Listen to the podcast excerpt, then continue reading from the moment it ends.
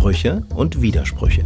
Haben Sie ein Vorbild oder eine Lebensmaxime? Im Vorbild vielleicht, also ich bin immer früher so mit so vielen Filmen auch einfach groß geworden und, und Schauspielern und war immer sehr beeindruckt von denen.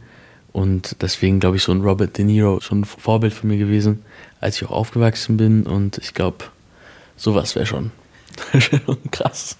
Welches Bildungserlebnis ist Ihnen in Erinnerung geblieben? Ich war auf einer Waldorfschule von der fünften Klasse bis zur zwölften und wir hatten viel Gartenbau. Und das war mir alles neu, weil ich ja auch von der staatlichen gekommen bin und die kannten sich da schon ein bisschen aus.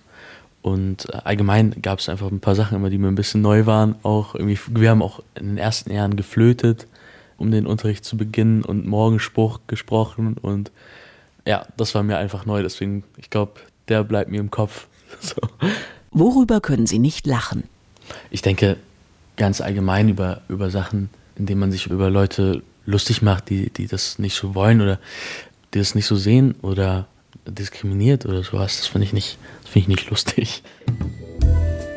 Sein und haben. Was haben Sie sich zuletzt Schönes gekauft? Ich habe mir eine Platte gekauft, die mir sehr gut gefallen hat für meinen Schallplattenspieler. Von The 1975, das Deluxe-Album. Ah, das stimmt gar nicht. Die letzte war von den Libertines, eine Platte. Welches Buch würden Sie niemals weggeben? Das Drehbuch, was ich gerade lese, falls ich was, was spiele, das würde ich nicht weggeben.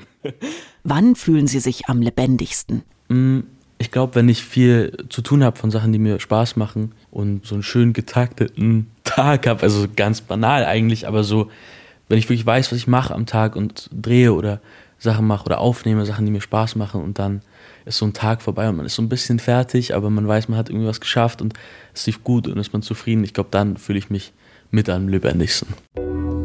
Gott und die Welt. Woran glauben Sie?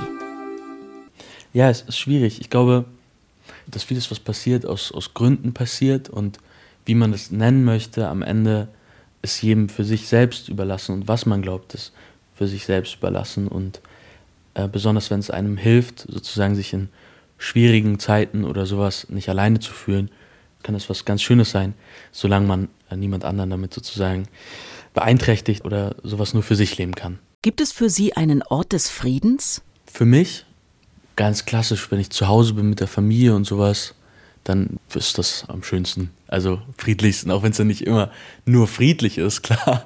Freud und Leid. Wovon haben Sie zuletzt geträumt? Ich träume nicht ich träume ganz, ganz selten und dann vergesse ich es immer. Leider, wenn es mal was Spannendes ist, dann vergesse ich es am nächsten Tag. Welche Musik berührt Sie am tiefsten?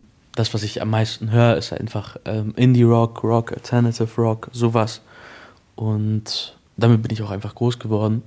Und ich glaube, das ist einfach was, was mir stark aufgefallen ist, dass wenn ich auf Konzerten bin, von meinem Bruder zum Beispiel auch, der diese Musik macht, dann habe ich schon immer einfach so ein Moment, wo ich so realisiere, ach krass, das ist mein Bruder und der hat das geschrieben und da steckt so viel drin und das, das berührt mich am meisten. Was finden Sie schwerer?